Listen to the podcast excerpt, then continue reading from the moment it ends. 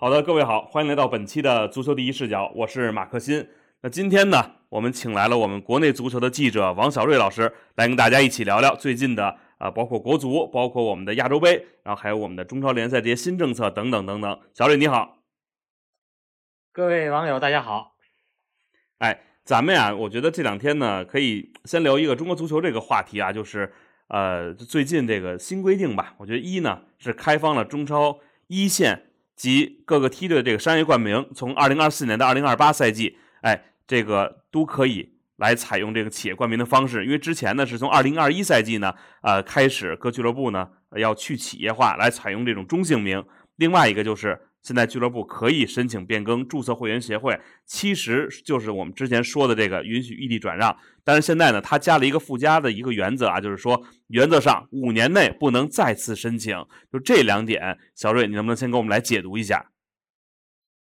呃，首先说一下这个开放冠名这件事情，因为这件事情呢，其实在呃各界讨论很多啊，很多人会觉得这是不是对于呃中性名政策的违背？但其实呢，中国足协在呃颁布这项政策的时候呢，呃，我们也看到了足协的负责人也明确强调了，呃，开放冠名的这项政策，它的前提还是要坚持俱乐部的中性名，也就是说，这是一呃在概念上还是有所呃区别的啊，这样的一个行为，它其实呃和大家所设想的这个中性名的放开还是不一样的，那么它只是在。球队的冠名上，呃，允许有企业赞助，啊，允许有企业赞助。但是呢，即便如此呢，呃，我们也看到了这个开放冠名，呃，它这样的一个，呃，它这样的一个行为啊，啊，它其实也是有很多条条框框的。比方说，一家俱乐部的一支所属球队，它只能接受一个冠名。啊，只能接受一个冠名。那么，呃，包括大家最近热议更多的，就是在政策出炉之后热议最多的是俱乐部所属球队不得接受俱乐部股东啊，无论是他的字号、商号还是品牌啊，不得接受俱乐部股东的冠名。也就是说，只能从外面去找冠名，而不是自己的股东想冠名自己的球队，这是不允许的。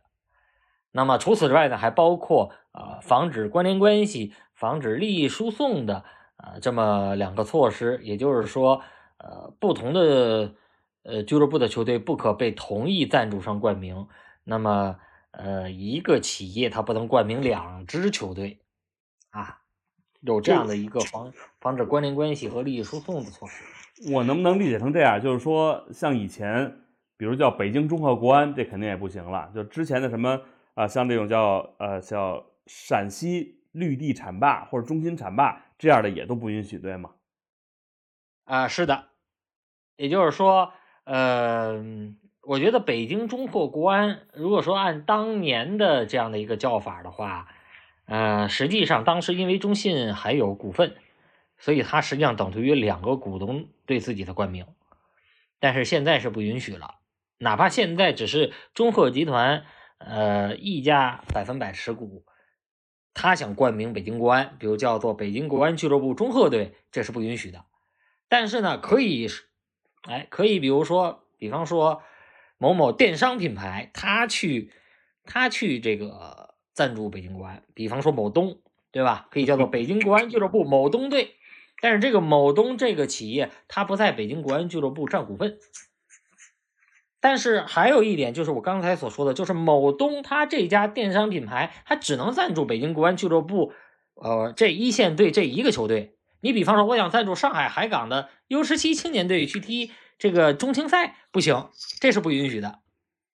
那么，这是防止关联关系的一种一种方式。另外一种防止关联关系呢，就是在于，呃，比方说山东泰山，它有三家股东，其中大股东。呃，我们知道这三家股东里头，也不能说大股东，就是现在出钱最多的是国家电网。那么国家电网它作为股东控股山东泰山足球俱乐部，但是国家电网下属的，比如说呃某某电力，可能是一个很很下属的子公司某某电力，他想去赞助武汉三镇队啊，冠名武汉三镇，或者是在武汉三镇这边呢，呃，U 二一冠名去参加 U 二一联赛，这也是不允许的。就是不仅是企业不能同冠名两家俱乐部，俱乐部的股东你可以，你不无法冠名本俱乐部，你想冠名其他俱乐部也是不允许的。那如果这么说的话，现在你想给俱乐部，我觉得出钱，然后呢，同时又冠名是很难的了，对吧？我除非我只出一个冠名权，因为现在我听我身边的很多这个呃河南建业球迷就问，这个建业还能不能回来？比如我就出一个钱，然后重新冠名，就叫河南建业。这个在理论上是可以的，因为现在建业集团是不再持股，嗯，它是不再持股的，它是可以。呃，作为河南足球俱乐部呃一线队的冠名，因为它没有持股的股份，因为现在河南足球俱乐部呃在今年冬天完成了再一次完成了一个股改之后呢，它现在是由呃这个它应该是由河南城投和郑州城投啊两家，一个是省级的，一个是市级的国企去控股。它是这样的一个形式，而建业集团是已经完全不占股份了。那所以呢，你如果没有股份的话，你完全你是可以转到这个冠名的这样的一个呃这样的一个行为，你可以转到这样的一个行为。但是呢，就是在这个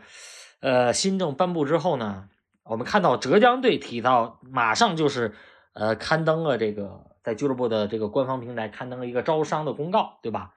其实也有很多浙江球迷，甚至浙江足球人在讨论这个问题。那么，绿城中国可不可以仿效河南建业，对吧？仿效建业集团，我把股份抛售出去，或者我把股份转让出去，甚至无偿转让，然后我来到俱乐部做一个冠名权，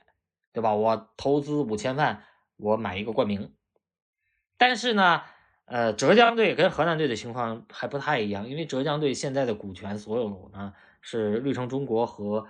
浙能集团两家，呃，两家企业，这两家企业而且还比较还还不太一样，一个是民营企业，一个是国企业。那么，如果绿城中国撤出来，只是去投资一个冠名的话，那么这家俱乐部就会变成智能集团独资啊，全资控股。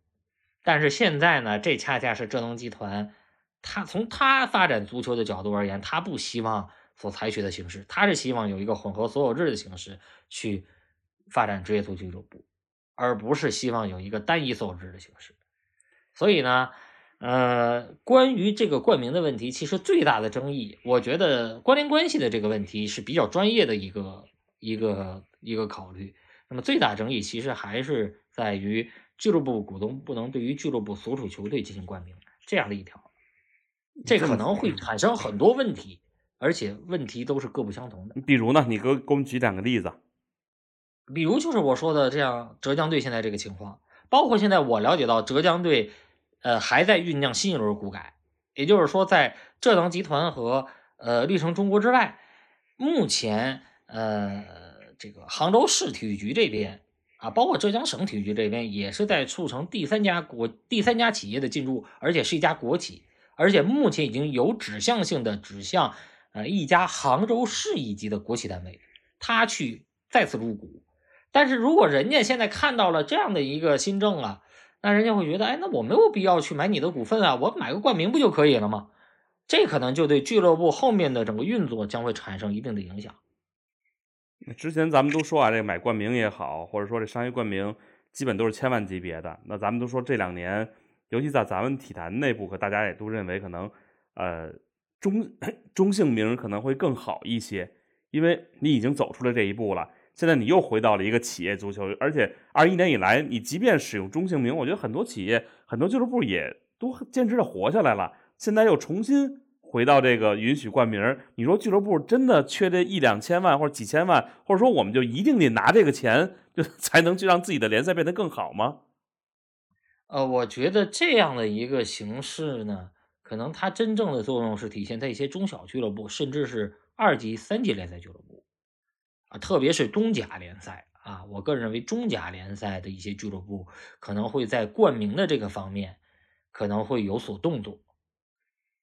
那么相对而言呢，我觉得中超联赛的很多球队，比方说现在全资控股的这几家球队，无论是成都蓉城、上海海港、上海申花，那人家对于这个冠名的需求不是很大。那你比如说，你一个企业到我上海申花来冠名，如果你只掏一两千万的话，可能这样一个价格，或者说这样的一个这样的一个级呃数量级，可能未必能得到九十方面的认可。或者说从九世集团角度而言，或者说从申花俱乐部的角度而言，他会认为我申花俱乐部这个一线队的冠名只值一千万两千万吗？这个有点太低了吧。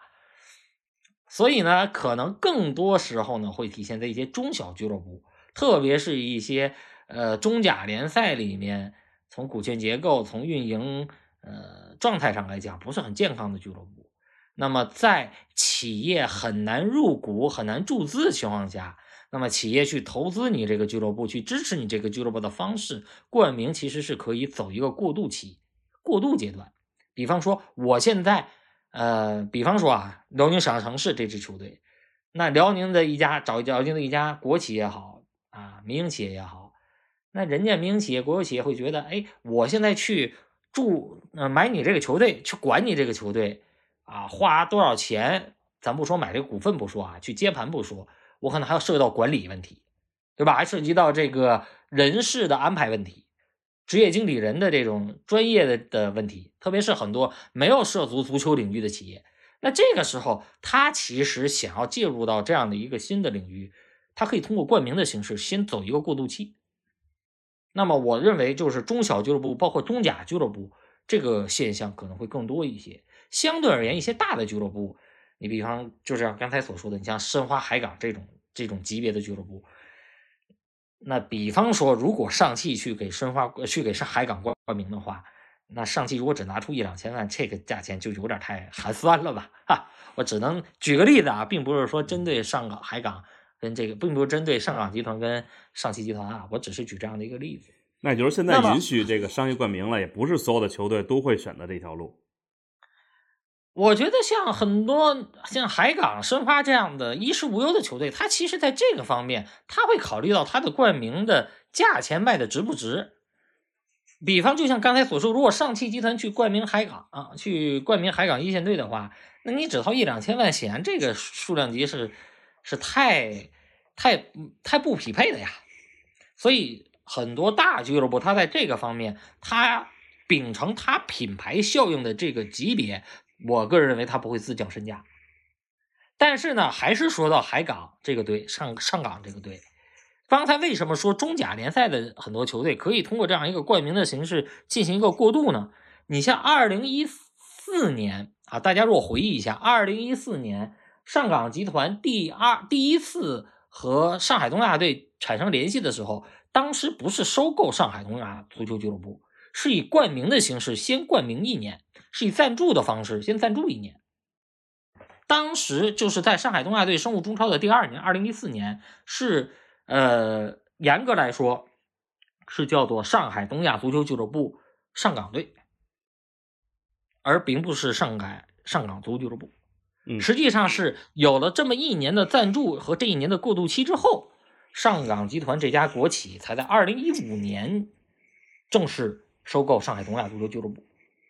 所以，我个人认为呢，呃，这就是一个活生生的例子。但是，这样的例子在目前这个中国足球的大环境当中，因为二零一四年的时候，那还是一个金元时代的萌芽期，现在是一个低谷的时代。那么，在这样一个低谷的时代，这样的一个方式，呃，能够有多呃，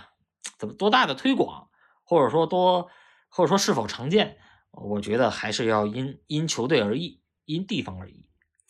咱们说说这个赞助收入啊，就现在除了冠名，我觉得啊，在国外俱乐部啊，很多时候这个胸前广告啊，包括臂章广告，这也是一个俱乐部创收的一个方式。我想问问啊，咱们中超俱乐部有没有具体的规定？比如你这个球衣现在除了胸前，那包括背后，包括这个中超的臂章的另外一侧，这是不是允许都可以来购买广告，或者说允许开放多少块？因为我印象里，我以前看球，南美的球队。可能我数了数，委内瑞拉的当年我有一件球衣是加拉加斯 FC，全身总共有十三处广告。我想问问这中超有没有相应的规定呢？这个为什么不给大家开放一下呢？目前在这方面呢是四处，一般情况下是四处。但是呢，呃，就像这个马哥你刚才所说的，那你像南美联赛它能有十几处，现在很多中超联赛，我给你开放四处或者开放六处，你不见得能拉来这么多冠名。你就像这个武汉三镇队在二零二二年夺冠那一年，他其实他的胸前广告、背后广告跟臂章，呃，有他的这个合作方啊，有他的合作方，但是呢，其实也有。这家俱乐部，他的这个所有企业，他自己的子公司去冠名，啊，去赞助，还不叫不不是冠名啊，是赞助，通过这个胸前广告购买胸前广告，这个背后广告这样的方式，对吧？我相信大家也看到过，武汉三镇俱乐部在二零二二年，他这个球衣中间换过一次，就也是因为这个赞助赞助的这个来进为一家新的赞助商嘛，所以呢，实际上。这方面，嗯，不是说怎么说呢，就是不是说它是一个很好的展现，因为中超联赛的整个市场，它的市场运作啊，或者说它的市场行为还是比较薄弱的。那么大家所期待的，哎呀，通过这些赞助也好啊，包括这两天我看也有人去讨论这个会员制的也好，包括各个方面也好，其实，嗯。想象非常美好，实际操作起来是有很多难度的，啊，有很多权益其实是不会下放到各个俱乐部，啊，或者说各个地方的，啊，这个这一点的情况也不是说是最近三年啊中超联赛陷入低谷所体现的。那么在金元时代，呃，很多权益也是完全收在中国足协，啊，收在中超公司手里的。那么，所以呢？呃，我觉得也是比较可惜吧。我们在金元时代，也就是在那样的一个年代，呃，最辉煌的时节，我们并没有把职业联赛的这个职业属性，或者说这个市场属性做大做强。我们更多的还是停留在，呃，急功近利的去追求成绩，然后用成绩去换取政策啊，去换取这个企业的这种投入，或者说换取变现啊。而是在这些方面，我觉得这个思路呢，呃，就是当年的那个思路吧，还是挺可悲的。那既然说到这个以成绩来换取政策啊，就大家都讨论可能最热烈的就是关于这个异地转让了。因为之前我们在节目里边也也讨论过，就很多球队实际上就是靠这个一个俱乐部去找这个当地的政策。那你没有政策了，我可能再会搬家，出现这种足球的候鸟。那现在又开这个异地转让了，虽然说原则上。五年内不许再次转让，但是我觉得这种，如果说了原则上、理论上来讲，就还有很有可能是在一些特殊情况下是可以转让的，这是第一个。第二一个，有人说这个是专门给五牛设的五牛条款，你怎么看这个事儿？嗯，怎么说呢？从目前的这个情况来讲呢，我个人认为，呃，异地转让这件事情呢，呃。本来这件事情它是要还要有一个半年或一年的过渡期，啊，本来还有半年或者一年的过渡期，但是呢，呃，从目前来讲呢，中国足协这一次，呃，可以说在十一月份苏州的联赛工作会议之后，呃，又提出了成熟一项政策、推出一项政策的思路，呃，可以说是在现实的条件下，呃，可以说是现实所逼，或者说是呃很。迫切的这种现实所导致的这个政策的仓促出炉，啊，我觉得很多人说这个五牛政策，呃，也是因为在异地转让这个政策颁布之后，四川九牛呢，呃，可能会成为这个政策第一个吃螃蟹者，啊，他能可能会尝鲜，这个可能性还是比较大的，所以呢，大家可能会提出这样的一些想法，但是呢，呃，异地转让的这个政策颁布之后。其实，呃，它的这种广呃广泛推广性还是比较存疑的，因为现在呢，呃，至少在二零二四赛季，呃，很多球队想要真正走出去也不是那么容易，也涉及到很多方方面面的协调啊，包括在异地转让政策当中也规定了这个变更注册会员协会的这样一个过程需要。呃，原协会和新协会的同时同意，啊，需要他们的这种认可跟同意，所以呢，这一件事情其实我个人认为呢，还有待观察。那么只是说目前四川九牛的这个搬迁，这是有大概率啊完成的可能性。但是呢，四川九牛之后还会出现嗯第二个、第三个四川九牛吗？或者说第二个、第三个四川九牛它的这种异地迁移啊，它是否会遇到一些条条框框，或者说一些地方上阻力的这种影响？我觉得还是因球队而异。但是从目前来看呢，呃，这项政策，嗯，真正受益的啊，或者说第一受益的就是四川九牛，就是四川九牛，而且有可能在本赛季也只有四川九牛这一家，嗯嗯，这个可能性是比较大的。但是呢，呃，从政策本身的呃正确与否来讲，这其实是很多人去提出质疑的，也是中国足协这四项新政里面。呃，质疑点最多的，因为之前有很多流浪者球队啊，中超联赛、中甲联赛里面流浪者球队迁移了之后，很快就已经消亡了，对吧？大家也都看到了。所以呢，嗯，我个人认为呢，这项政策颁布之后，它对于整个联赛的整个联赛的生态影响不会很大，反倒是像四川九牛这样的俱乐部，他如果真正决定了异地搬迁，对于。球队本身的影响，俱乐部本身的影响才会更大。然后咱们最后说说这个中超的外援政策啊，因为新赛季呢也开放了外援政策，是注册七人，然后比赛场上能上五人。这注册七人我觉得可以理解啊，因为大家面临到一个就是更换外援的情况，可能你这个外援你不报名了，但是还在你这个球队里边，这你不能跟他解约，解约是相当于你要浪费一笔解约金嘛。但是上场五个人，等于大部分球队还是要。走这个四加一的这种亚冠的政策，我觉得第一点呢，是因为大家现在有几支球队能买齐这个上场的五个外援呢？这是一个。另外一个，你觉得这是不是让这个时候开放这个政策，让大家觉得还是应该，嗯，就是在一定程度上抑制了本土球员的这个成长呢和机会？呃，实际上这个外援政策的调整呢，也是在各界的预料之中，包括在政策颁布前一周。我就了解到了，这个像中超联赛的七一六五四政策会改为七六五五，也就是说每场比赛最多报名五人，最多报名五名外援。那么同时呢，呃，也可以同时出场最多五名外援。但是就像马哥你说的，我现在了解到有很多中超俱乐部，啊，我不能说很多吧，就这么三四家中超俱乐部，他很难凑齐五名外援。而且即便有的中超俱乐部凑齐五名外援。按照人员在三条线上的分布来讲，呃，一般情况下也会存在第五外援替补待命、扮演骑兵的这样一个角色。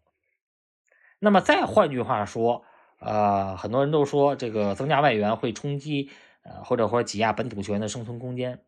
那么我就举两个现象，第一个现象就是在去年中超联赛的后半段，你像海港、山东、呃申花、国安。啊，这些俱乐部的很多外援其实都踢不上比赛，踢不上主力，包括大家看到特谢拉到最后就是坐在冷板凳上。这个泰山队这边帕托基本上就已经被弃用了，而海港那一边就更不用多说了，平科、卡隆这都是稳稳的被本本土球员摁在替补席上，对吧？所以呢，呃，有这样的情况，其实呃，我相信，呃，足协决策层把这个。七六五四改为七六五五，他也是基于一定的调研，那么他也看到了目前在联赛里面本土球员跟外援的竞争，本土球员在局部层面它是有一定优势的，所以在这种情况下就需要增加外援的质量，或者说刺激外援上的这种需求。那么这个时候其实调整政策，我个人认为呢，呃，不能说是很有必要，但其实呢，呃，也谈不上什么危言耸听，这是第一点。第二点呢，就是在于。即使出现了这种五外援同时首发的现象，那么如果我们对比二零二三赛季的这个政策，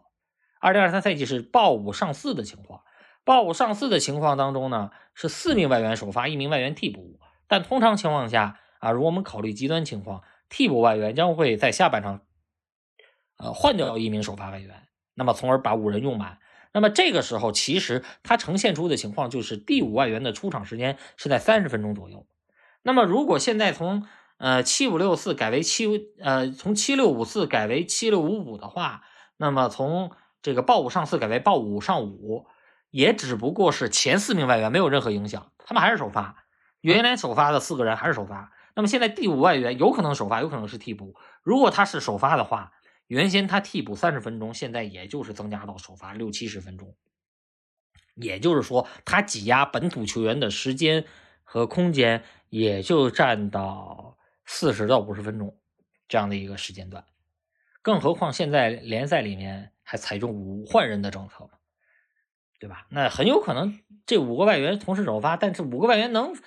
五个外援同时首发的现象，如果就是有可能会存在，但是同时踢满九十分钟的现象，恐怕是更加罕见。嗯，所以呢，嗯，从这个时间上来计算的话，你说挤压本土球员的生存空间，不就是第五外援从原先的替补出场到现在首发出场，他的时间增加了四五十分钟，他他挤压空间也就这四五十分钟。那这四五十分钟，如果说本土球员的实力比外援还强，那可能这四五十分钟更不存在呢，就像吕文君把卡隆跟平科稳稳的挤在替补席上，就是这样的情况。这个我因为考虑到一个问题啊，就是你外援，咱就说首发，哪怕无论是四个还是五个，可能你要挤掉的是一个可能本土的年轻球员，他是有机会报名这场比赛的，但是他可能现在就没有。当然也有人说这个你这样的是好事儿，因为你可以让这些。就他在一队，在中超的球队，他踢不上比赛，或者在强队踢不上比赛的这些年轻球员，他可以自己主动到一些中下游球队，或者是第二级联赛去锻炼自己。就这个实际上也是增强了人员的流动。我不知道是不是有这方面的这个考虑，也是。呃，其实从报名上来讲，没有没有任何影响，因为原先就是能报五个外援，只是四个首发，一个替补嘛。现在等于是也能报五个外援。你可以五个同时首发，所以报名这二十三人的报名名单当中，肯定是就是说极端的情况啊，肯定是五个外援加十八个中国球员啊，所以这方面是其实是没有影响的。那么对于呃球员流动的这方面呢，我觉得还是在于这第五外援跟本土球员的竞争，他的竞争。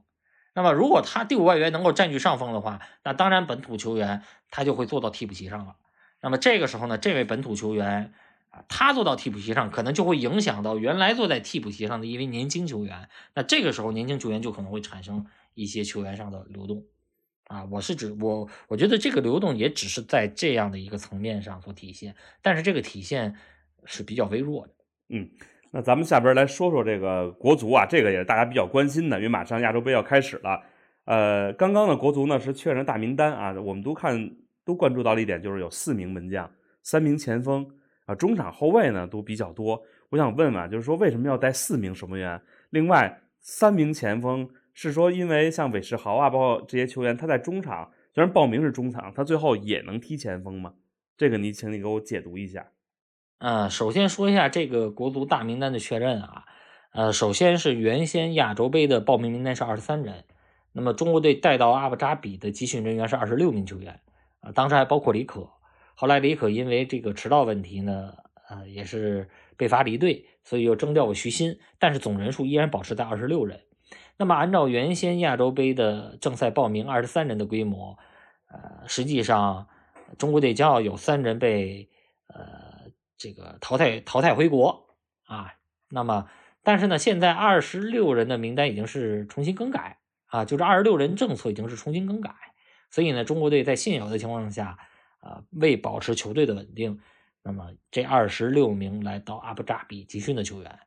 啊，也就全部留队了。那么，所以呢，这也是在一定程度上，啊，让简涛能够搭上末班车的主要原因，啊，就是因为亚洲杯报名政策的一个，呃，一个变化，啊，就是因为这样的一个变化。那么三名前锋的说法呢？其实，呃，马哥刚才你提到的，其实也是非常准确的，就是，呃，大家看到的三名前锋可能在报名上只有吴磊、张玉宁跟谭龙，但实际上呢，国家队里面在前锋的这个位置分配上，他还是有着一些球员去充当多面手的这样的安排，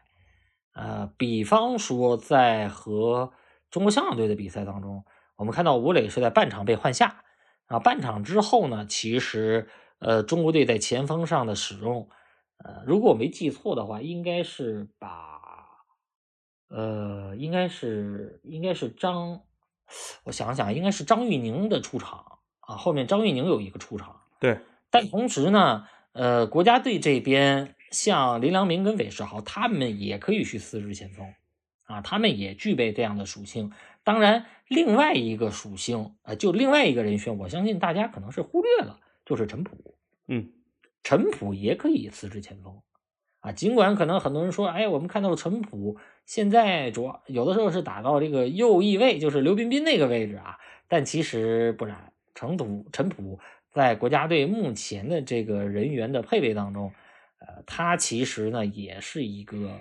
呃前锋上上前锋上的人选。啊，他其实也是一个前锋上的人选，所以，呃，从这个角度来讲呢，呃，大家不要太去纠，就是纠结于啊，为什么报名只有三个前锋的这样的一个说法啊，甚至我可以跟大家去沟通，呃，去教，去去这个去透露，陈普目前的角色就是吴磊的替补。就是国家队目前主打的阵型，其实有的时候大家看是一个三四三，它基本阵型还是四四二，它只是涉及到四四二跟三四三的一个切换。那么四四二阵型当中，其实张玉宁跟谭龙是两个中锋的人选，吴磊跟陈普就是两个小前锋的人选。那么陈普呢，呃，也是在过去的集训当中挤掉了巴顿，所以才占据了吴磊替补这样的一个身份。但是刚才呢，我刚才提到的和中国香港队的比赛啊。呃，其实当时我看了一下这个当时比赛的情况，当时是呃把林良铭在下半场推到了前锋线上，是让林良铭跟谭龙去打了下半场一开始的前锋组合，然后让戴伟俊呢去踢到了这个呃左边前卫的这样的一个位置，所以这实际上也反映出目前国家队的这个前锋配备，呃，谭龙、张玉宁两个中锋，吴磊、陈普两个小前锋之外，呃，陈普的位置其实还是有点微妙，也就是说。呃，虽然他是吴磊的替补，但在一定程度上啊，或者说这个比赛局势变化的情况下，国家队有可能会采取拉一个边路球员去打吴磊替补啊这样的一个操作。当然，一般情况下是不会有换下的这个可能。呃，另外我想问一下，就是杨科维奇呢，我觉得一直以来呢比较注重这个球队的纪律啊，包括你看输香港之后呢，马上就是从原定的说你赢了休息，然后变成这个一天三练。啊，包括这个李可的这个离开，但我想问问啊，这个李可的离开是不是会对中国队的实力有影响？咱不说跟这两场输球是李可的缺缺阵造成的，就说他走会不会对中国队亚洲杯上的成绩，包括中场的防守，有一些比较明显的影响？呃，实际上从目前来看呢，李可在国家队的位置，嗯，怎么说呢？通过两场三十六强赛来看，他其实已经很边缘化了。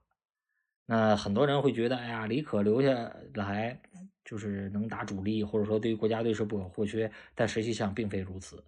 呃，和泰国队的比赛呢，据我了解，呃，教练组对于李可的表现是不满意的。包括在战胜泰国队比赛的第二天，杨科维奇和他单独也有一个交流，呃，对李可呢，呃，也有一些提醒啊，也有一些这种呃纠正啊。但是在第三场和韩国队的比赛当中呢。呃，我们也看到了，呃，李可也只是替补出场了三十分钟，啊，他并没有得到一个重用。实际上，杨科维奇在这个位置上，呃，在后腰的位置上，他最想使用的球员呢，是当时因为伤病缺席，呃，和泰国队和韩国队比赛的王秋明。那么，包括大家也看到了，十月份和越南队和乌兹别克斯坦队的比赛，王秋明的表现还是非常不错的。呃，虽然说。呃，他是后来因为伤病缺席了三十六强赛，但是杨科维奇从他的意愿当中呢，他还是希望王秋明能够随队前往亚洲杯，哪怕亚洲杯，呃，因为这个身体恢复的情况不够彻底啊，只能打打替补，打打轮换，他也希望能够带上王秋明去准备呃三十六强赛后面的比赛。所以李可即便留队，从我个人对国家队的了解程度来讲，呃，他目前在国家队的主力位置可可能啊。可能性是比较低的，但是应该会得到一个轮换或者替补的角色。然后这两场比赛，呃，之前是赢了这个当地的球队阿联酋吧，然后呃接着输阿曼，然后输给中国香港。就能不能给我们讲讲这两场比赛？就感觉中国队都是封闭进行的，而且两场都输了，这个状态是不是不是特别好？呃，从这两场比赛的过程来看呢，我觉得，呃，我个人认为大家应该降低对中国队本届亚洲杯比赛的预期啊，特别是第一场跟阿曼队的比赛啊，因为大家，因为我相信大家呢，呃，也了解到阿曼队在今年这个三十六强赛的比赛当中，他的表现也不是很好。那么，虽然伊万科维奇在上届十二强赛把阿曼队带得非常出色，甚至在客场战胜了日本队，但是呢，呃，阿曼队现在据我了解，他也是在完成一个转型。伊万科维奇希望阿曼队能够打攻势足球，而不是上届十二强赛战胜日本队的那种防守反击啊那种功利的打法。他希望阿曼队能有一个变化。所以，阿曼队其实他目前的这个整体状况。呃，也不能说达到了一个很高的水准，但即便面对这样的一支球队呢，呃，中国队是以零比二失利，也就说明目前的这支中国队，呃，可能比阿曼队更嫩啊。这也是在本届亚洲杯之前，我对中国队这个判断，就是中国队目前还没有达到一个非常成熟的状态啊。特别是杨科维奇带队呢，只有这个十个月的时间，那么。只打了啊，也就十场比赛啊，十场左右比赛这样的数量，国家队的整体建设还远没有达到一个，别说炉火纯青，也就是刚刚上路啊。我个人认为，也就是刚刚上路。所以呢，呃，和阿曼队的比赛，只能说明中国队目前呃想要在亚洲杯上有所突破啊，或者换句话来说，如果中国队以小组第二名身份呃进入到八分之一决赛和阿联酋队进行对阵的话。那中国队，中国队连热身赛阿曼队都赢不下来，想要再赢阿联酋，我觉得难度就也难度就更大一些。所以呢，这场输输给阿曼队之后呢，我个人认为，呃，大家期盼中国队想要进入前八的这个希望呢，可能会跟现实是有一段的距离啊，可能会有一段的距离。那么和中国香港队的比赛呢，因为我们也看不到这个比赛的直播，但是从比赛内容啊，从反馈出的这个信息来看呢。呃，中国队这场比赛可以说出现了一个状态上的这种起落啊，特别是比赛中间的这样的一个问题啊，状态起落的问题，我觉得这一点呢还是比较让人担心的啊，特别是二十分钟之后，中国队在局面上就开始陷入被动，那么这个问题我觉得要比啊所谓的这样的这个心理问题呀、红牌问题要更更加值得警惕一些。那么为什么会出现这样的问题？但是总体来讲呢，呃，目前国家队的整个情况，我个人认为呢，呃，还没有到出成绩的时候。而且杨科维奇，呃，在带国家队这样的一个过程，呃，我个人的判断，或者说我也听到过一些专业人士的这种分析，呃，至少要一年半的时间，这支球队才能够达到一个很成熟的状态啊。所谓成熟的状态，也就是。真正达到冲击世界杯啊，冲击世界杯的这样的一个水准。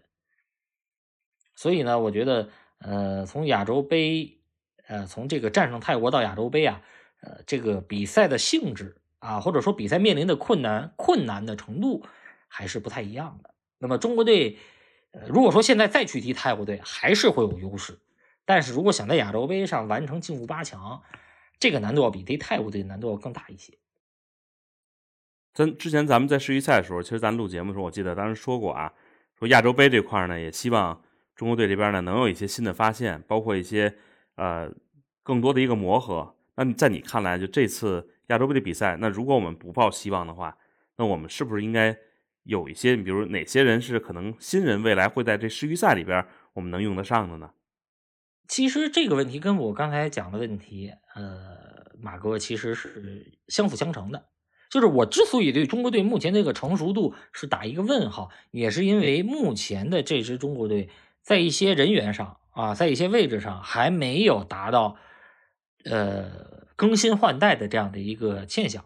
我我用一个很实际的例子来来来去论证这个点，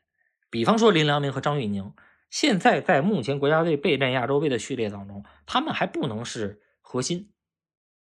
啊。或者是说，他们甚至能不能打主力都有一个问号，这就说明目前国家队还是在局部的位置、局部的三条线上、三条线的局部位置上啊，还是在吃老本。那么，如果我们能通过亚洲杯这样的一项大赛完成这种核心位置上的更新换代，那我觉得即使成绩上我们有所起伏，也是值得的。因为中国队要想真正去冲击美加墨世界杯，有些位置上是需要完成这种换代的。这倒不是说像吴磊、李磊、谭龙这样的老队员，包括队长吴曦，你们就应该完全让位了，你们就应该就此退出国家队了。这并不是这样的一个啊，不是这样的一个意思啊，不是这样的一个概念。但确实，这些老队员目前对于国家队的作用，如果说他还是国家队以他们为顶梁柱的话，首先对于他们的要求也是本身是非常困难的，因为他们的年龄、他们的机动性，这肯定是有下降的。但同时呢，我们需要一些换代的球员去扛起大梁，甚至我觉得扛起大梁都有点，呃，都有点说的有点，有点保守，甚至说就是担当核心，啊，你可能我们看到韦世豪现在有了一点核心的角色，通过三十六强赛前两场比赛啊，有着这么一点点味道，但是像林良铭、像张玉宁啊，他们能不能够接过这个核心的枪？啊，我们看到像这个朱晨杰跟蒋胜龙，也只不过是刚刚在国家队啊，特别是蒋胜龙刚刚踢上主力，嗯，能不能够担当核心，这是需要你国家队走向一个成熟的一个必经之路，你需要走这么一条路。所以呢，我之所以认为目前的这支中国队没有达到我期待中的这个成熟成熟度，也是在在于这样的一个方面。那么这届亚洲杯，我觉得就是一个机会吧。如果说他们能够把这个核心的位置接过来，而且确实能够呃起到这个核心作用的话呢，我觉得三十六强赛后半段，包括十八强赛，我们还是可以期待更强的一支中国队。那这么说吧，但是问的嗯，你先说啊。但是有一点就是在于，你把林良铭跟张玉宁啊，包括蒋胜龙也是踢两场，你把他推到核心的位置上，他也不是说踢了一场两场好的表现、好的发挥，他就能把这个核心位置能站住。就是说，能当核心，还得要守住这个核心的位置，这是需要通过比赛锻炼的。就像吴磊一样，二零一四年、二零一五年啊，特别是二零一五年亚洲杯之后，他开始在国家队踢上主力。但是他真正在国家队成为核心的时候，那得是二零一八年世界杯预选赛结束以后了，得是二零一九年亚洲杯的那段时间，他成为了国家队真正的核心，或者说一哥，或者说这这种旗帜性的球员。在二零一八年世界杯预选赛期间，就是我们战胜韩国队的那个那个周期期间，吴磊也只是说是刚刚走上核心，他还没有说把这个价值体现到最大化。更何况，现林良铭、张玉宁现在还没走上核心，蒋胜龙才刚刚走上主力，可能也谈不上核心。所以我觉得怎么说呢？我们其实是一直在亡羊补牢。其实这些动作，像林良铭、张玉宁这这种情况啊，我觉得其实都不应该说现在去通过一个亚洲杯去把他们扶到核心的位置，而是应该在二零二一年、二零二二年去做这件事情。但是我们二零二二年这一年。踢完十二强赛之后，大半年没有组队，大半年没有比赛，我觉得这是一个国家队建设，可以说是一个战略性的失误吧。咱们现在问题是这些队员，我觉得年龄也都不小了，无论是张玉宁，包括韦世豪或者林良铭，我觉得这也这这这这应该都是成熟的年龄。马上二十七了嘛？是我那我就问直白点吧，这次亚洲杯他们能打主力吗？咱就说说，咱都甭说核心不核心的，能打主力不？从目前来看，韦世豪打主力可能性是比较稳的。张玉宁跟谭龙肯定会有一个竞争，呃，我个人的判断呢，嗯，张玉宁跟谭龙之间呢，这个竞争可能会在这届亚洲杯上发生一个转折。也就是说，比方说啊，第一场比赛谭龙首发了，那么张玉宁替补出场，张玉宁取得进球了，那么后面张玉宁就坐稳主力了，可能会发生这种转折，而且这应该是符合客观事物发展规律的这么一个转折。但如果说这一年，呃，如果说这届亚洲杯张玉宁没能把谭龙顶下去的话，那也只能说张玉宁目前确实受到这个伤病一年的影响是比较大的。呃，这个都这个时间点可能还得错后。如果这样的话呢，对国家队整体的这个换代还是会有影响的。就就是说白了，这次需要，尤其张玉宁要拿出表现来了，因为我觉得这毕竟是，咱就不说拿过咱们自己的这个中国金球奖了，这也是拿过这个联赛的，这是进球这么多的球员。对吧？这本土的射手也是数一数二的，这个还是很期待的。另外，我想问问啊，就是之前我记得二零一五年亚洲杯吧，当时中国第一次呢在海外设了训练营，而且那届比赛呢效果不错。当时中国队呢小组赛应该是三战全胜，最后是出线了。呃，今年呢咱们也是有一个长期集训，但感觉大家就有点疲了。我想问问啊，就是说这个长期集训在你看来到底是好还是不好？或者咱们，因为之前我上一期节目的时候，当时骆明老师例举了一个，就是各个球队大概集训的一个时间，可能中国队算是最长的几支球队之一了。就大家在这个集训期间，这个心态怎么样？就别回头天天搁在一块儿，给大家伙儿心态练崩了。那亚洲杯最后，可能你都起不到一个磨合锻炼的作用了。呃，我觉得中国队这次集训谈不上长期集训，因为十二月十七号集中，呃，这个时间点。呃，和中国队现就是最近两次交手的阿曼队和中国香港队，中国队都是最都比都比他们要晚。中国香港队，呃，本来我看到的是十二月二十六号开启集训，但实际上他们在十二月中旬在呃，就是也曾也曾经有过集训，就是有过一个先期集训。那么阿曼队十二月十一号就开始集训了，比你中国队还要早一个周一个星期呢。那么可能啊，相对而言，中国队在第一场比赛正式之前。这个集训时间有一个四周的时间，这个一般情况下和一般球队相比呢，是稍微长了一点，因为大多数球队都是在圣诞节之后开始的集训啊，你包括阿联酋队啊、泰国队啊，啊，包括这个日本队啊、韩国队啊，都是在圣诞节之后。卡塔尔队也是十二月二十四号开始集训，因为卡塔尔队倒不是说圣诞节的缘故，是他们在十二月十九号左右有一个国庆日嘛，放好几天假。把这个假期过完之后，卡塔尔队开始集训。但是如果我们看卡塔尔二十二月二十四号集训，那中国队十二月十七号也只不过是提前了一周，再加上一月一号和中国香港队的比赛和这个中国队的集训时间也就两周的时间，这两周中国队还踢了两场热身赛，所以这样的一次集训安排，我觉得没有什么没有什么所谓的争议点，或者是说把输球归结在。长期集训的问题上，我觉得这，我觉得这个这个是比较可笑的一个言论啊！我也看到很多言论，包括呃那天马德兴马老师也也在这个也也也指出了这个问题，他觉得这个问题不是问题，我我也觉得这个问题不是问题。包括当年佩兰能够带队进入到呃亚洲杯八强，那那支中国队，呃那支中国队应该是在十二月初就集训了。十二月一号就开始集训啊，十二月七号开始集训的。那支中国队的这个第距离第一场比赛的集训时间就更长啊，所以，所以我觉得这这个问题不是问题，这个问题不是问题。那今年呢？我感觉除了亚洲杯有世预赛，然后还有奥运会预选赛，呃，陈晓东的这支球队呢，国奥队呢，在。联赛开始前吧，也有一期集训。我想问问你怎么看这个咱们国奥队这些训练？因为我觉得很多队员其实跟着俱乐部打联赛，反而长球长得快。啊，我我昨天我相信大家也看到了，这个黄尚红，呃，也就是中国队的同组对手韩国队，也公布了前往欧洲集训的这个计划。呃，这个计划是一月十四号到二月三号。啊，这个计划一出来之后呢，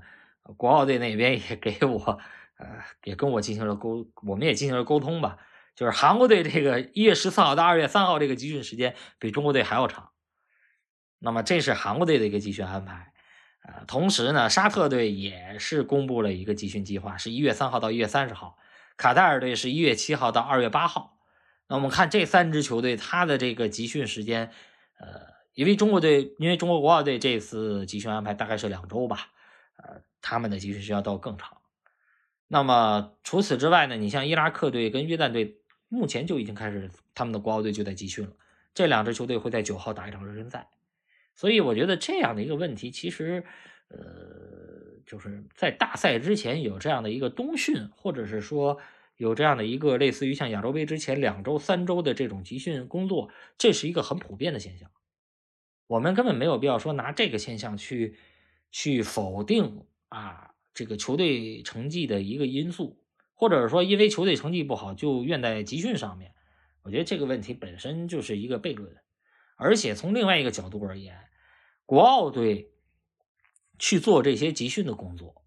其实我们更应该关注的不是说这个集训的安排，或者说集训的时间，而是在这个集训期间，国奥队去打什么比赛，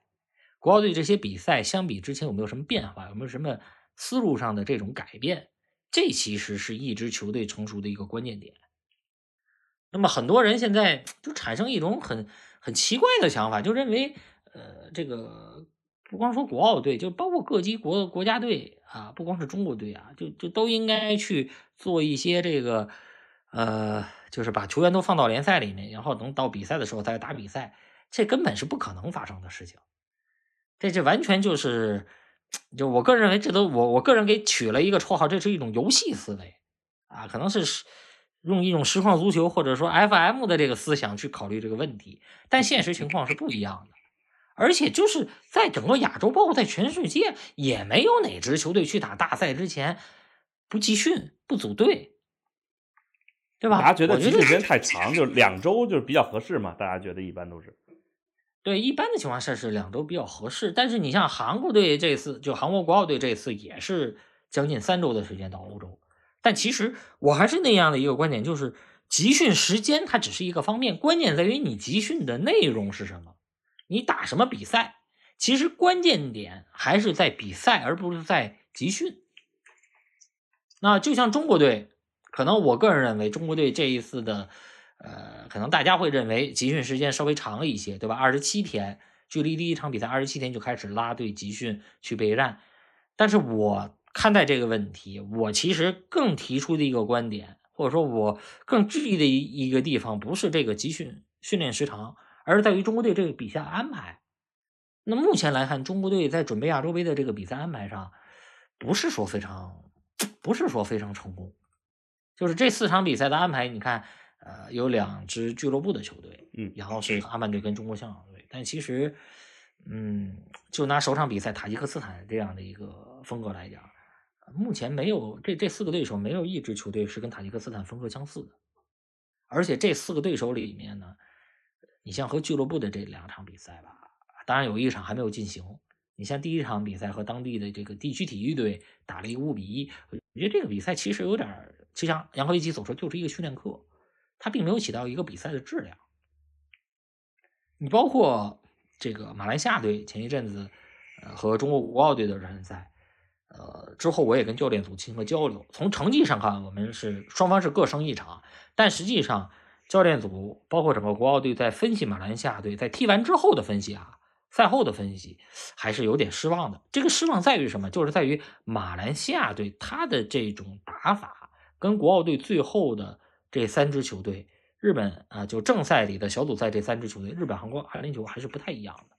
就这支球马来西亚队打法是不太强调前场高压的。他只是哎强调一些传控，强调一些技术层面的东西，在某些方面是跟日本队有点相似，但是中国队就是中国国奥队在经过呃无论是去克罗地亚的比赛，还是今年在大连的这个奥运赛第一阶段的比赛，中国国奥队他目前最担心的还是在呃这个攻防转换速度上的这个落差，这一块马来西亚队不是他的优势，所以这个对手的当时的选择吧。呃，其实我们其实他其实中国队国奥队的这个想法是希望他能打出转换上的这个快速，对吧？由特别是由守转攻的这个反击快速点，让国奥队这些后防球员呢、中后场球员得到锻炼。但实际这个效果不是特别好，就马来西亚队踢的并不快，他不像这个就别说日本队了，他也不像泰国队、越南队那么快，他反而是更喜欢控。那其实这跟正赛里头中国队所希望找的对手还是不太一样。那么当时国奥队包括这一期在海口的集训之前，呃，也提出了想去这个乌兹别克斯坦的想法，就想跟乌兹别克斯坦国奥队再踢那么两到三场的比赛，因为乌兹别克斯坦队他本身这个年龄段在国奥这个时龄段也是亚洲前三的水平，呃，而且呢，他的打法就跟韩国比较相似了，但是没办法，这个人家人家乌兹别克斯坦队是，呃，人家乌兹别克斯坦国奥队是组队打联赛。然后人家联赛现在进入休赛期了，就人家进入休赛期了，所以咱就没有机会去跟人家比赛了。所以我说一千到一万，我还是想灌输一个观点，就是我们的这个集训现在不是以前那种啊，拉到一个山山山区里头或者一个一个基地里头啊，封闭训练二十多天。现在没有那样的集训了，现在的集训都是跟比赛挂钩的。那其实关键点就是在于你集训当中的比赛安排是不是有针对性的？你比赛之后，哎，你是否得到了提高？你比赛之后是否对你的这个备战工作产生了启发？这一点是最重要的。所以其实是要多打比赛。嗯，说说到底吧，我觉得今年亚洲杯、世预赛还有奥运赛，这真的是今年 属于国呃中国足球的一年。呃，咱们老说咱们有自己的这个预期也好啊，包括这个想他一个什么表现也好，但是我觉得国家队内部肯定也有自己的目标。就他们大概给自己设定过什么目标吗？嗯，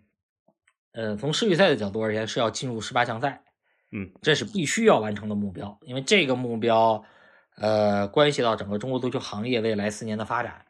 呃，这个也无需多言。这完不成，教练怎么办呀？我想问问。这还能不能让他自己延延续下去啊？因为尽管客场是战胜了泰国队，但是中国队还有一场主场和泰国队的比赛。如果说出现闪失的话，形势也会急转直下。所以我个人认为，今年最重要，或者说在十八强赛九月份之前最重要的比赛是主场对阵泰国。嗯，这是你的呃核心比赛。两场新加坡是六月份吧？两场新加坡。呃，两场新加坡是在三月份，三先到客场比赛，然后再到主场比赛，然后是主场对阵泰国，客场对阵呃客场对阵这个韩国。那么首先是要进入十八强赛。那么亚洲杯现在这个情况啊，我可以跟大家在这里坦诚的去去表示吧。我觉得中国队现在首先要力保小组出线，包括杨波维奇当时上任的时候也说了，第一目标是小组出线。小组出线的基础上，再去考虑淘汰赛，呃，打一轮过一轮的这个想法，再去考虑这样的想法。国奥，而且从目前来看，我觉得国家队在这次亚洲杯的比赛没有一场好踢的。嗯，哪怕是首场对阵塔吉克斯坦，昨天塔吉克斯坦也已经战胜了中国香港队，我觉得中国队没有绝对的把握能够战胜塔吉克斯坦。没准人家那么黎巴嫩队呢？呃，黎巴嫩队本来呢相对较弱一点儿。但是黎巴嫩队，大家也看到，我在世界杯预选赛被孟加拉逼平了。呃，但是黎巴嫩队在换帅之后啊，最近的表现开始反弹明显，这一点呢，确实是让人比较遗憾的事情。所以国奥队今年的目标是什么样的？因为咱这组太太强了，我觉得。也呃，太强，也就是因为四档抽到了塔吉克斯坦嘛。因为确实塔吉克斯坦真的，塔吉克斯坦不是一支。大家看上去可能是一支三流球队，真的不是这样。就是主要没什么名气，你觉得？塔吉克斯坦的这批球员在两届亚青赛都是战胜了中国队，所以他们从小是不惧怕中国队的。林良铭、张玉宁、朱晨杰、蒋胜龙、吴少聪，他们在小时候都输给过塔吉克斯坦，都是正式比赛。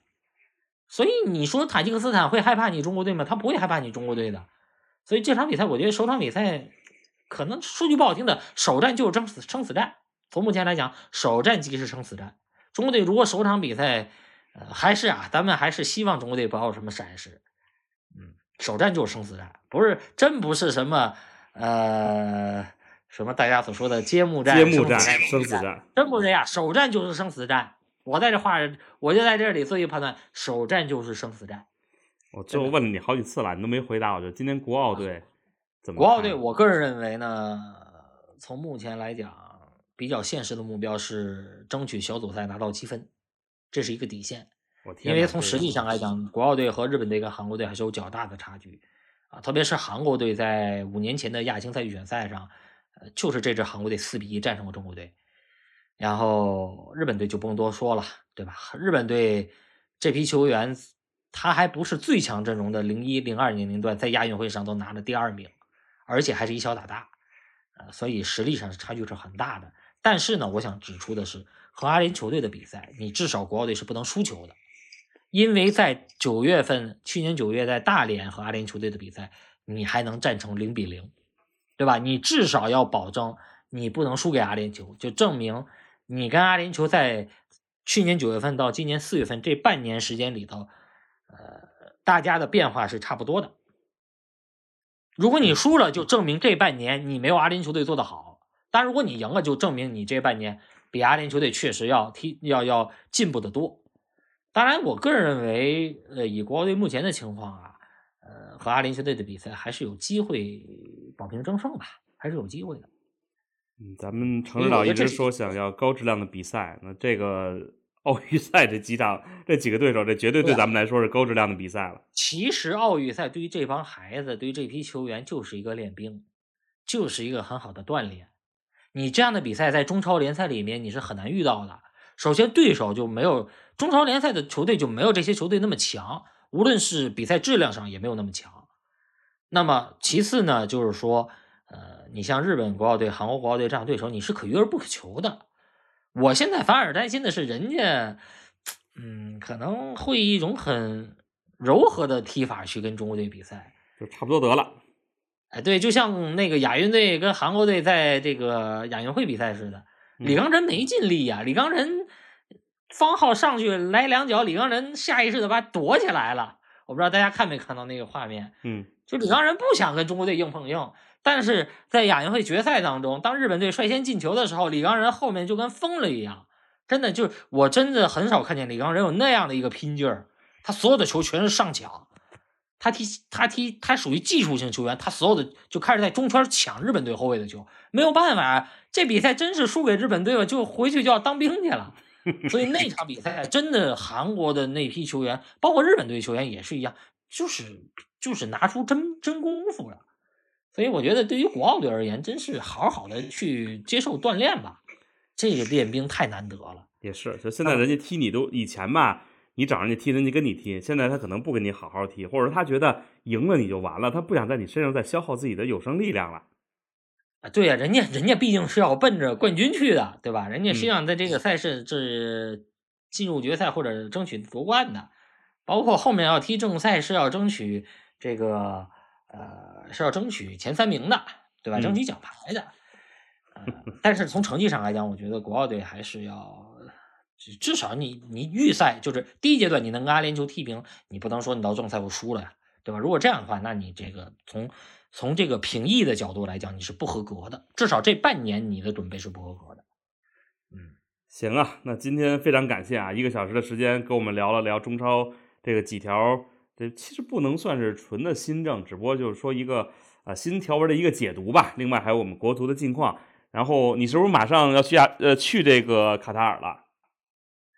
啊，是下周就要出发了。行啊，那你我现在还是有点担心国家队的，因为嗯，说句实话，国家队这次要从小组赛出线，可能会不是说多困难，可能会比较惨烈。我觉得这三场比赛可能会踢得非常惨烈。应该的，咱咱们你想世预赛，你进入下一阶段，你后边的比赛也不能说就不惨烈，哪有轻轻松松的就让你能过关的呀？何况咱们现在的球员跟以前相比，咱们自己的实力也有降低了嘛，对吧？而且我觉得，就是国家队在三十六强赛赢下泰国之后，呃，可以说是打开了一个好的开局，就是不希望这个亚洲杯踢完之后，这个形势有急转直下。就是亚洲杯，我们可以去总结，可以去，呃，去买教训，可以去交学费，但是不要影响到世界杯预选赛，因为，呃，中国队真正的核心还是在世界杯预选赛上。如果说亚洲杯我们出了什么闪失啊，导致国家队内部又发生个动荡，那么影响到我们世界杯预选赛的状态跟准备，甚至说在主场跟泰国队的比赛我们翻了船，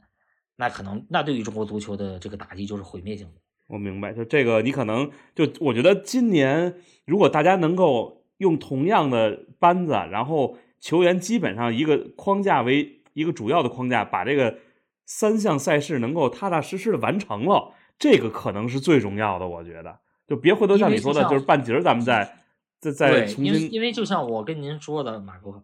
我觉得中国队身上还是有潜力的。中国队身上还是有潜力的，这个潜力你需要时间，就像高洪波当时带国家队的时候，你需要他去摔跟头，需要去交学费。我指的第一次啊，带国家队，他不可能一蹴而就去把这支队伍带到一个很高的水准，他需要去交学费，需要去摔跟头。那我个人认为，呃，这个交学费跟摔跟头是